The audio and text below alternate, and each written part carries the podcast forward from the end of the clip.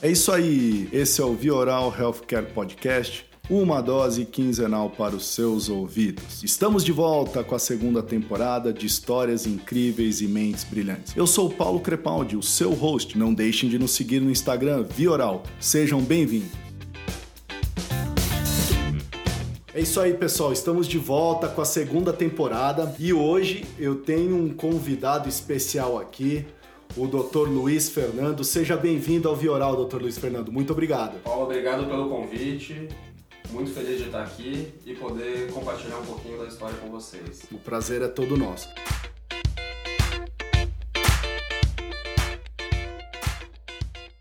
Doutor Luiz, vamos lá. Primeira pergunta, que eu acho que é o que está todo mundo curioso aqui, é... Doutor Luiz, de onde surgiu essa paixão por tecnologia? Eu sempre fui fascinado por tecnologia, desde a infância. Nunca cheguei a programar, infelizmente. Seria legal ter aprendido a programar. Quando você fala desde infância, o quê? O que você gostava na tua infância de tecnologia? Eu... Engraçado. A gente pegou bem no começo da época dos computadores. Isso. Né? E eu era super fascinado, sempre gostei de videogame, fui vendo nascer telefone celular, sempre quis ter um smartphone, tive que, tive, tive que começar a trabalhar para comprar o meu e sempre fui muito interessado nisso e como, como isso estava evoluindo. Uhum. E mesmo assim você escolheu a medicina? Mesmo assim eu escolhi a medicina.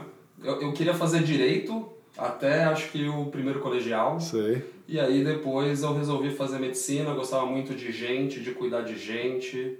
É, é, a gente nem sempre tem a, a, a tutoria adequada para escolher a nossa profissão. Acabei indo para medicina, sempre quis ser cirurgião, gostava muito de cirurgia plástica.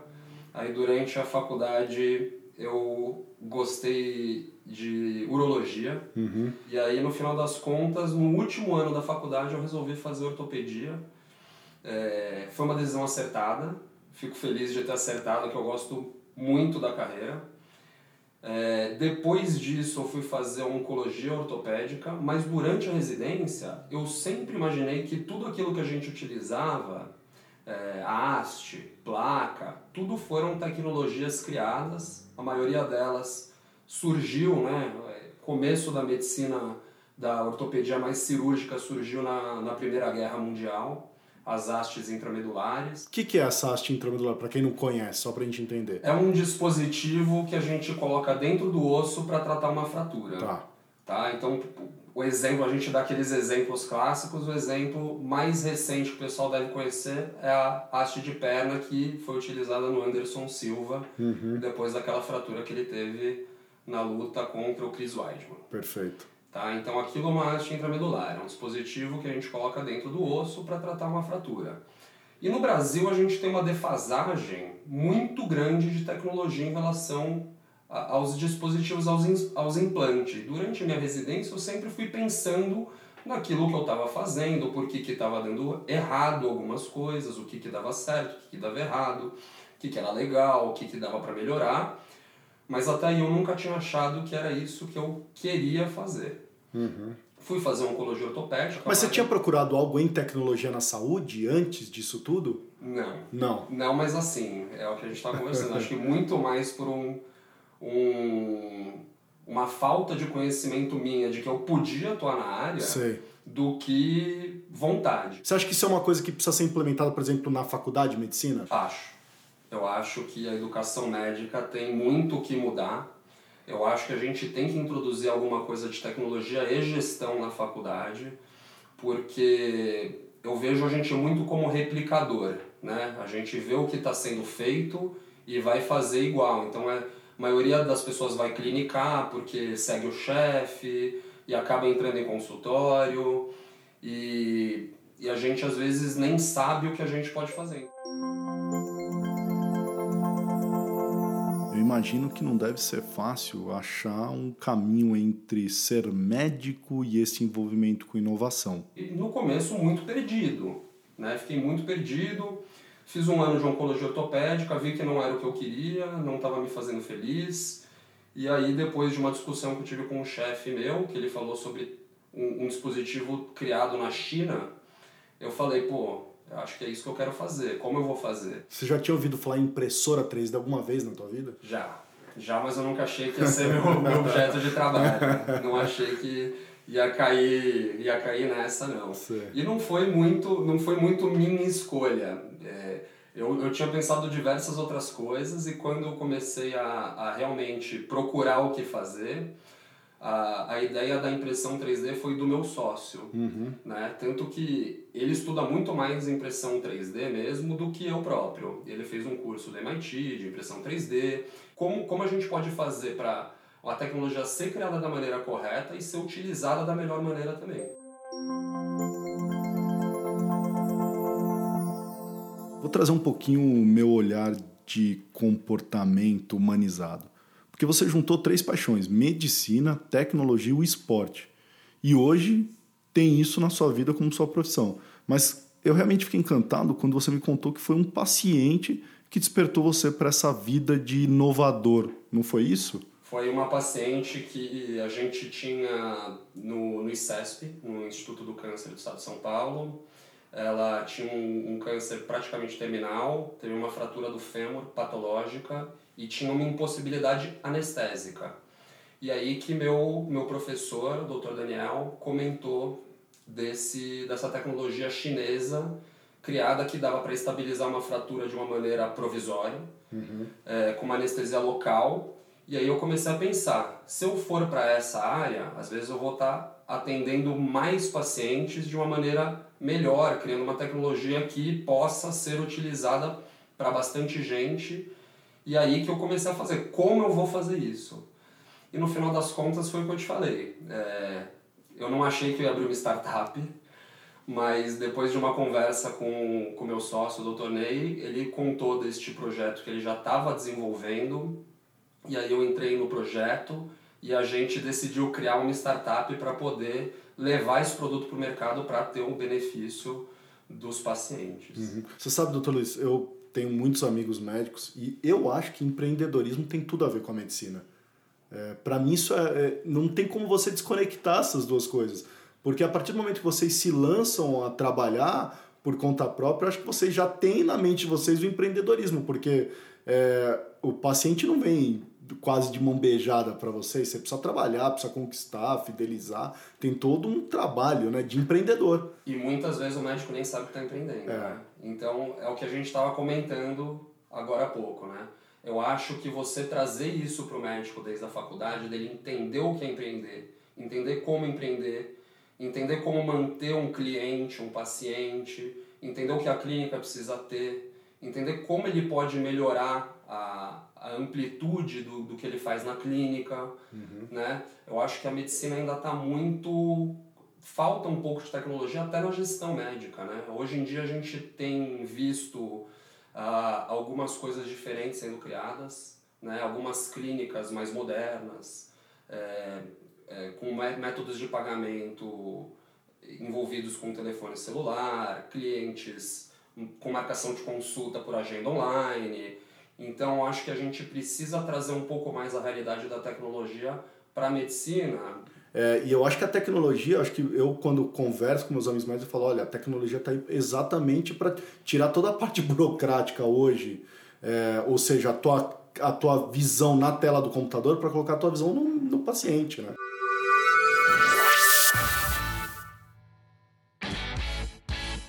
Exaustivamente, nossos experts surfaram durante horas nesse mar imenso que é a internet, procurando perguntas sem suas devidas respostas. E o Vioral não poderia deixar isso assim. Sonhamos em tentar, quem sabe, responder as perguntas mais absurdas do mundo, em parceria, lógico, com os nossos convidados. Fiquem agora com o nosso quadro. Essa nem o Dr. Google responde. Primeira perguntinha que fizeram aqui é o seguinte: eu quebrei o pé e estou de gesso faz três semanas. E devo ficar mais 10 dias de gesso. Porém, quero ir numa festa. E para isso vou tirar o gesso e recolocar na próxima semana. Já não sinto dor no pé, já consigo apoiar e até andar de gesto. Eu acho que não haverá muitos problemas. Tem como, doutor, eu fazer o gesso aqui em casa? Primeiro, não faça isso. Respeitem o tratamento, não vão pisar antes da hora, tá bom? Às vezes a gente não tem dor, mas a fratura não está consolidada e algum, algum movimento aí em falso pode gerar uma refratura, tá?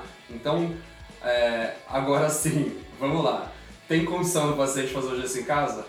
Tem, tá? O gesso, a história do gesso, no começo, o gesso não era feito na indústria, era feito no hospital.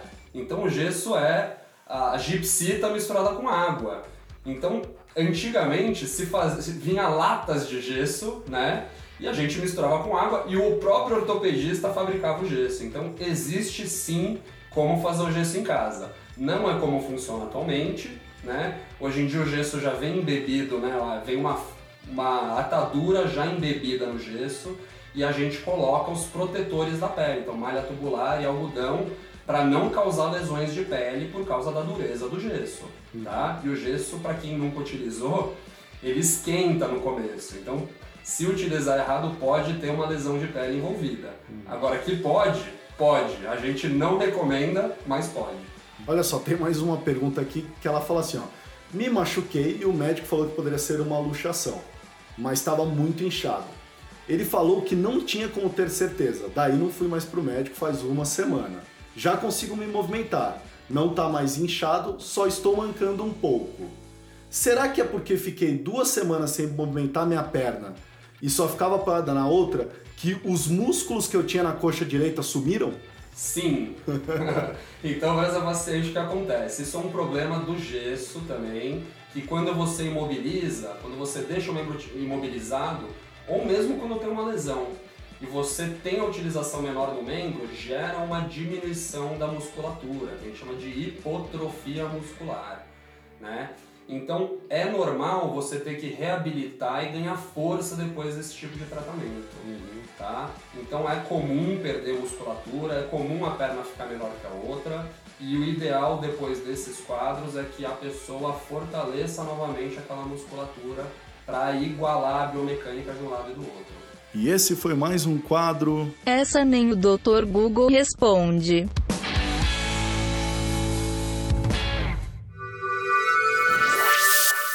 Como é que foi sair da zona do conforto? Ao invés de trabalhar em uma clínica, um hospital, como a maioria faz, olhar para a sua vida de homem casado, com uma filhinha e decidir: vou abrir o meu próprio negócio? Foi, foi muito complicado eu falo, é engraçado, eu tava te contando um pouquinho da minha história eu contei do meu sócio. Para mim, eu tenho 33 anos, foi difícil. Meu sócio tem 50. Olha só. E ele tomou essa mesma decisão. Então, eu desde o começo, eu organizei meus horários e deixei o horário na semana disponível para poder trabalhar com isso. Né? Então, falei com a minha esposa, uhum. expliquei para ela, nem sempre a gente é visto como né, o, o, Elon Musk. Sim. A gente é visto como louco. Sabe? Pô, e sua esposa é médica também, Minha né? esposa é oftalmologista, uhum. é médica. E atua em clínica, né? Clínica, ela adora clinicar. E, e aí eu fui pego e falei, pô, eu quero fazer tecnologia. E aquela coisa que, imagina minha mãe, eu, eu falei isso para minha mãe, meu pai. Então eu, eu fiz faculdade de medicina na faculdade de medicina do ABC Fui fazer ortopedia na Faculdade de Medicina do ABC. Entrei no HC para fazer oncologia ortopédica, então aquela história, mãe, tô saindo da, do HC e eu vou fazer tecnologia. Uhum. Eu acho que ela não levou isso muito numa boa, né? E minha esposa também não. E é uma discussão que eu tinha muito com meu sócio, e isso eu ainda não te falei, mas pô, eu virava para ele e falava assim, Ney, a gente precisa mostrar trabalho. É, por quê? Porque minha esposa não acredita que eu estou trabalhando. minha esposa não acredita que eu estou fazendo alguma coisa. Então, é, a gente começou discutindo o projeto, como isso seria utilizado, e a gente foi evoluindo isso até a hora que a gente tinha alguma coisa mais bem definida, um produto bem definido, como seria feito, como a gente ia é, utilizar isso nos pacientes. A gente ainda não tinha a visão empresarial toda, foi uma coisa que eu fui adquirir depois uhum. por necessidade. E aí a gente foi levar o projeto para o pessoal do, do CIT do Einstein e eles gostaram do projeto, a gente acabou é, fazendo, patenteando a, essa, essa órtese por impressão 3D. E com essa patente a gente foi mostrar o projeto para eles. Eles se interessaram desde o começo, mas depois que a gente patenteou, eles viram que a gente tinha potencial de criar uma empresa, de desenvolver um produto e acabaram convidando a gente para entrar na, na Eretz Bill. Foi um caminho meio incomum aí da gente ser incubado, porque a gente começou o projeto como médico, Sim. não como empreendedor. Só para quem não conhece, só conta pra gente o que que é Eretzbil, o que que é ser incubado, porque tem gente que não sabe o que é Eretzbil, muito menos o que é ser, o incubado. É ser incubado. Isso é uma coisa que às vezes eu me pergunto, né? Então, a Eretzbil é uma incubadora de startups. Uma incubadora do Einstein, né? Do Einstein. Então, uma incubadora de startups geralmente é uma empresa onde eles fornecem um espaço e muitas vezes fornecem visão. Visão para investidor, visão para funcionário, então para você mais fácil você contratar. É um local onde tem diversas empresas é, de tecnologia e no caso do Einstein especificamente focado na Eretzbil para a área da saúde. Aí. Então, ó, quem tiver curiosidade interesse, eu vou deixar no, na descrição desse episódio é, o link da página da Efesto, o contato de e-mail então, para vocês se conectarem com o Dr. Luiz Fernando. Vamos falar da Efesto, então, Dr. Luiz Fernando, para as pessoas entenderem. Primeiro, Efesto, adorei o nome. Tem a ver mesmo com a mitologia grega ou não? Tem. Tem a ver, eu adorei, porque, para quem não sabe, Efesto é o deus do fogo, né? Que é conhecido como o, o, o forjador, né? É, e ele era manco. É, vocês utilizaram essas duas, esses dois conceitos para criar empresa ou não? Vamos lá. Ou uma viagem minha do Paulo? Não, Paulo, vamos lá. não, é engraçado, ó. É, eu sempre fui fascinado por mitologia tá. e principalmente a mitologia grega. Eu tive um livro quando eu era pequeno, tinha uns 10, 12 anos, sobre mitologia grega. Hefesto não é um dos deuses principais da mitologia grega. Isso. Mas eu fui estudar, por um acaso, eu falei, tem que estudar muito para criar uma empresa. Eu fui estudar como dava nome para a empresa. Sei. Até isso eu fui ver. Então Hefesto, olha que engraçado, Hefesto, ele é o deus grego da mitologia, é, da tecnologia e ele criou algumas, é, alguns dispositivos que, por exemplo, é, o próprio o tridente, tridente do Poseidon, do Poseidon é. exato, e a égide de Zeus, o escudo de, escudo. de Zeus que ele deu para Atena, filha dele, e que na história, para quem gosta aí de, do universo dos heróis, se tornou os é, braceletes da Mulher Maravilha. Uhum. Né? Então Hefesto tem essa figura e essa história de a gente ter uma empresa de tecnologia em ortopedia, essa foi sem querer. Que depois que eu fui ver a história do Hefesto, eu fui ver que ele foi expulso do Olimpo, caiu e ficou manco. Ah. Então eu falei, pô, sem querer, eu só queria o deus grego da tecnologia. Mas tinha tudo a ver com ortopedia. Olha que legal. E nessa segunda temporada, doutor Luiz, a gente vai colocar os nossos ouvintes como reais participantes dos episódios. Durante a semana, em nossa página do Instagram, Vioral, solicitamos para que eles enviassem perguntas por direct. E eles enviaram perguntas via áudio e via texto. E a primeira pergunta foi a seguinte: Oi, Vioral. Eu sou Laura Mihalik. Gostaria de saber a diferença entre órtese e prótese. Olha, Laura, é, é um erro muito comum confundir órtese com prótese. É, a gente, para criar a empresa, tem que explicar para todo mundo qual que é a diferença. Então, a prótese é um substituto, né? a órtese é um tutor. Então, a órtese vai ajudar é, um membro a ser estabilizado, por exemplo. É um tutor externo, vai por fora da pele. Tá? A prótese é um substituto, a gente tem substitutos internos e externos. Então, no caso, por exemplo, de uma prótese de quadril, a gente tira a articulação do quadril e substitui por uma articulação, por exemplo, de metal. Ou quando o membro é amputado, uhum. a gente coloca aquelas próteses externas. Então, o substituto é a prótese. A órtese é um tutor, como por exemplo o gesso, ou no nosso caso, a o, o tutor por impressão 3D. Olha só, essa pergunta foi ótima para a gente entrar no assunto. O que, que a Festo Medtech faz?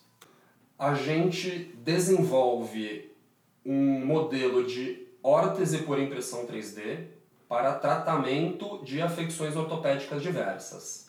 Então, a ideia que a gente está desenvolvendo é adaptar a impressão, a impressão 3D para a indústria da saúde. Tá. O que é um erro muito claro que a gente vê é que a gente, como eu falei, está pegando uma tecnologia que foi desenvolvida para a indústria e trazendo para a área da saúde como se fosse bem adaptada, e não é. Tem diversos problemas no uso da tecnologia na área da saúde que a gente tenta resolver. É, inclusive para o point of care, né? para o tratamento é, local do paciente.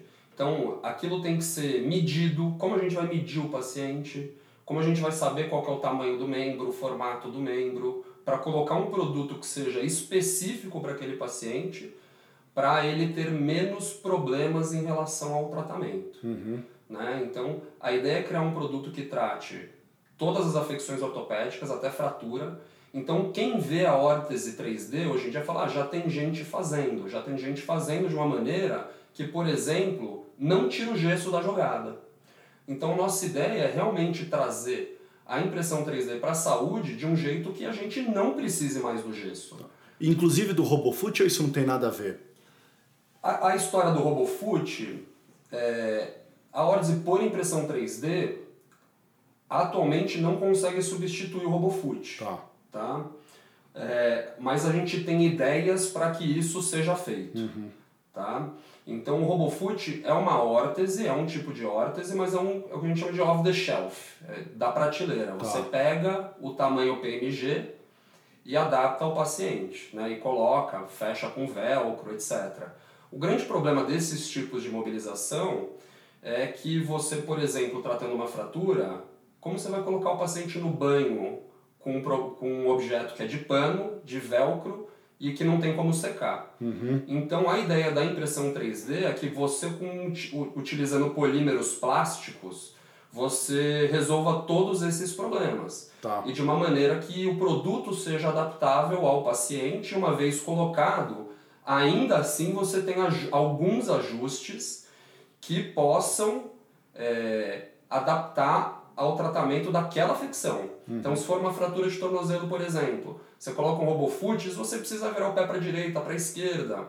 Então, tudo isso foram as coisas que a gente pensou para desenvolver o produto que a gente criou, que a gente está chamando de Patchlock Órteses. Patchlock Órteses. Que a ideia é fazer a partir do patch, o polímero patch. Legal. Então vamos aproveitar, doutor Luiz, e colocar mais uma perguntinha dos nossos ouvintes. Vamos lá. Oi, aqui é o Fernando. Eu queria saber qual o custo da, de uma órtese. Ó, Fernando, essa é uma pergunta que a gente vai responder. É... é mais caro, é mais barato? Só para a gente ter uma ideia, é, qual que é a vantagem, talvez seria essa pergunta. É... Quanto ao custo, se você for pensar no custo do plástico, o plástico é muito barato. Tá. Então a matéria-prima é barata. Claro que é uma coisa que a gente é perguntado muitas vezes. Nada vai ser mais barato que o gesso. O gesso é muito barato. Uhum. Tá? É, até porque a gente pensa no gesso ortopédico, mas o gesso não é só usado na indústria da saúde, é muito mais utilizado na construção civil. Então, quando a gente foi ver trabalho de dano ambiental, para colocar inclusive no nosso processo de patente, é muito mais exemplo da construção civil. O mercado da saúde é um mercado muito pequeno para o gesso, no geral, e mesmo assim é muito barato. O quilo do plástico continua sendo muito barato, mas a gente tem outras coisas envolvidas em relação ao uso da matéria-prima na tecnologia tridimensional. O que é caro não é a matéria-prima. É, é que a gente desenvolve um software para isso. A impressora A não impressora é, é, muito cara. Hoje em dia tem barateado. Você acha impressoras é, para comprar aí por 150 dólares, 200 dólares, mas não é impressora industrial que você precisa para criar uma órtese num tempo hábil Uhum. para colocar no paciente. Então o que, que a gente vê? Que as empresas que trabalham com isso atualmente não fazem de imediato. Então o paciente é diagnosticado, coloca o gesso, tem o membro medido e vai utilizar a órtese uma, duas semanas depois, quando ele pode tirar o gesso. A nossa ideia não. A nossa ideia é tirar o gesso da jogada. A gente não acha correto você fazer uma órtese para utilizar no paciente e tem que colocar uma órtese provisória. Eu acho a ideia de usar PET genial. É, Eu estava até fazendo uma pesquisa aqui dentro do Vioral que a gente descobriu. Eu não sabia que o Brasil era líder em aplicação de PET reciclado, é, considerando todos os países do mundo. Ah, nem sabia É, é e, e é engraçado, tem uma outra da a Unifesp mesmo, coloca que todo PET produzido, desse PET produzido, 49% vira lixo. Né? E, e o tempo de decomposição de um PET é de 100 anos. É, o Dr. Ney, meu sócio, quando ele fez questão de utilizar o PET por causa disso. Então, a questão ambiental foi uma questão que a gente teve em consideração, né? E o problema não é nem você, é o que você estava falando, nem se a gente fizer mais produto de PET, ainda tem um excesso de PET no mercado enorme que a gente vai ter que reutilizar, porque degradar ele não vai. Então a ideia realmente é você usar a reciclagem do PET para criar esse tipo de produto. E quem que é o público para a órtese 3D da Efesto? Quem que é esse... Me conta quem que seria o paciente. Como é que o paciente chega para usar um produto seu? É, a, a ideia original surgiu do gesso pelvipodálico. Então são aquelas criancinhas que usam aquele gesso da barriga até o pé. E isso é uma quantidade grande. A gente às vezes é, percentualmente é uma quantidade pequena, mas em número absoluto é uma quantidade muito grande de pacientes. Então, o, o nosso foco inicial foi tratar fraturas de fêmur em criança. Né? Então, é, a criancinha fica de 4 a 6 semanas de gesso com uma dificuldade de higiene enorme, não pode tomar banho, Pesado. pesado, então um gesso desse geralmente de 2,5 a 4,5 quilos. E não né? customizado, né? Vocês pensam em customizar a cor, a criança poder escolher cor, o desenho. A ideia é exatamente essa, que a gente possa né, customizar o produto para aquela criança ter uma experiência mais agradável também. Né? Então não é só que o produto seja melhor em relação ao tratamento, mas que também ele seja mais agradável para o paciente utilizar. E de 4 a 6 semanas com o produto, a gente vê, a criança vai ter capacidade de tomar banho, né, de ter uma troca de fralda adequada, que é uma coisa que acontece muito com o GPP, suja de urina e fezes. Então é um problema que a gente tem, é, a gente foi levantar muitos estudos em relação a isso, 30% das crianças têm complicação de pele ao longo do tratamento. Ou seja, higiene é um, um problema, né? Problema sério. E aí, por exemplo, quem já Cheiro, imagina o cheiro também, né? Exatamente. E quem já usou gesso, ficar com aquela coceira, Coceira. Né? Você não consegue ver o que tem embaixo. Pra gente é um problema também, pro ortopedista. Como eu sei o que está acontecendo ali embaixo? E uma coisa que a gente que é engraçado, a gente fala de tecnologia e tecnologia surge dado, né? Então, uma coisa que a gente pensou em relação a isso é o tratamento conservador de fraturas não gera dado para o médico ortopedista quanto inchou, quanto diminuiu de inchaço, né? Quanto teve que modificar o gesso de uma troca para outra de gesso. Então não vai precisar mais trocar de gesso. O mesmo produto que a Pet Lock vai ser adaptável ao longo do tratamento. Tá? Então vai ser um produto único do começo ao final do tratamento.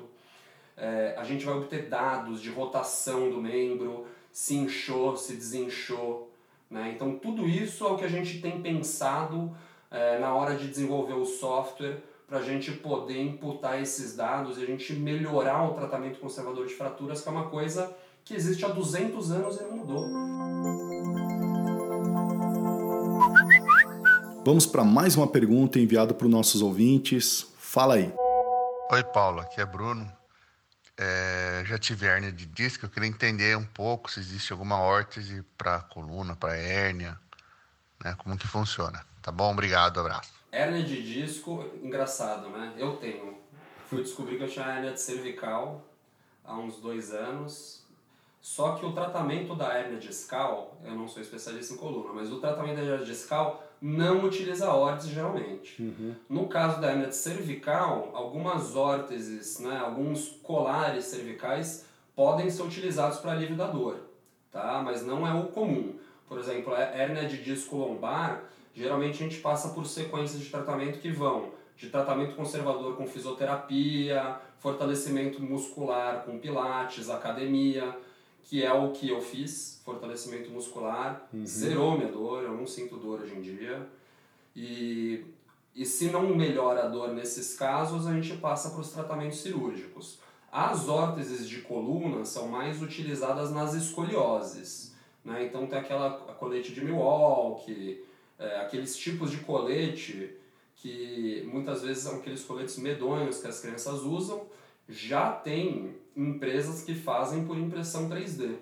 Tá? Então esses, esses coletes para uso em escoliose já tem nos Estados Unidos feito por impressão 3D, na Alemanha, mas o que a gente pensa também no Brasil é que a gente é carente desse tipo de tecnologia, né? Uhum. Então a gente vê muita gente utilizando no exterior, mas não chegou no Brasil ainda. Então o que eu estava te falando, a gente quando entrou no mercado, quando queria entrar no mercado, falou, pô, é uma tecnologia que existe há 20, 30 anos, ninguém nem sabia que existia, enquanto tem gente fazendo isso fora, a gente está aqui, né? Sem fazer. E quando eu te falei da defasagem de tecnologia, quanto demora para chegar um implante no Brasil, isso não vai mudar, né? Aquela história do empreendedor. Não vai mudar até que alguém faça. Quem que é alguém? E o que falta para a Efesto Meditech chegar para nós usuários? Quando que nós vamos conhecer a Sorte 3D? Olha, depois de dois anos de trabalho, o que falta agora é investimento. Tá. Tá? Então, que eu tinha te falado, eu participei do Stanford Biodesign no Brasil, um curso que o Einstein é, trouxe para o Brasil. É, foram 20 participantes. Uhum. E aí, neste curso, a gente teve acesso a, a, alguns dados da indústria. E uma empresa de medical device, né, uma empresa de dispositivo médico, é uma empresa que demora mais para entrar no mercado mesmo. E tem um investimento inicial maior. O investimento inicial que eu poderia fazer do meu bolso, eu já fiz. Uhum. Então agora a gente tem uma necessidade de investimento para que a gente consiga desenvolver o resto da tecnologia. Perfeito, maravilha. Doutor, tem uma outra coisa que eu achei muito legal. Você me contou que você e alguns colegas estão organizando um congresso em tecnologia de ortopedia, né? Conta um pouquinho sobre isso. Então, é, essa história surgiu um pouco da gente ver que... Isso no Brasil, né? No Brasil. Tá. É. Isso vem um pouco da gente ver quão distante o médico ortopedista é da tecnologia que ele usa. Uhum. Né? Então, a ideia que eu estava te falando, ah, por que, que dá erro na, nessa haste? Por que, que eu não vejo uma impressora 3D? Então, como a gente fazer para trazer essa. para o médico ver que tem tecnologia sendo desenvolvida, que a gente está tentando né, trazer isso para a realidade dele, e a gente está querendo fazer esse congresso, a gente tem uma data aí para segundo, segundo, segunda quinzena de agosto para fazer um projeto inicial disso.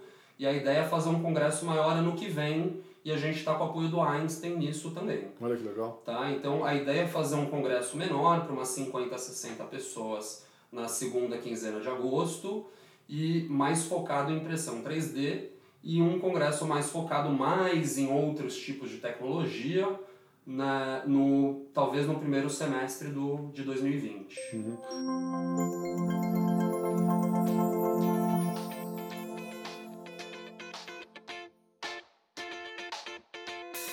Eu estou muito feliz por retornar para a segunda temporada. Quero agradecer nossos ouvintes que acreditam nesse projeto, enviaram suas perguntas, continuem nos acompanhando no Instagram Vioral. Quero fazer outro agradecimento para o Dr. Giga, meu amigo querido, que me apresentou Efesto Medtech, o Dr. Luiz.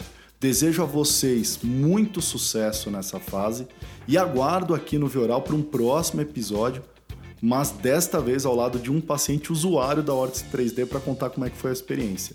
Muito obrigado de coração. Paulo, eu que agradeço o convite, muito feliz de te conhecer, saber que existe alguém interessado em trazer essas histórias, em mostrar que tem gente querendo empreender ou que se preocupa né, com tecnologia na saúde, tá? Queria agradecer aos ouvintes também por terem mandado as questões, muito, muitas questões legais aí, muitas que a gente não pôde atender, é. né? E espero aqui um dia voltar para te falar como tá a Efesto no mercado. Oh, será um prazer quando tiver Efesto no mercado, produto, a gente quer receber aqui para você contar essa nova história pra gente, essa nova jornada com certeza. Muito obrigado.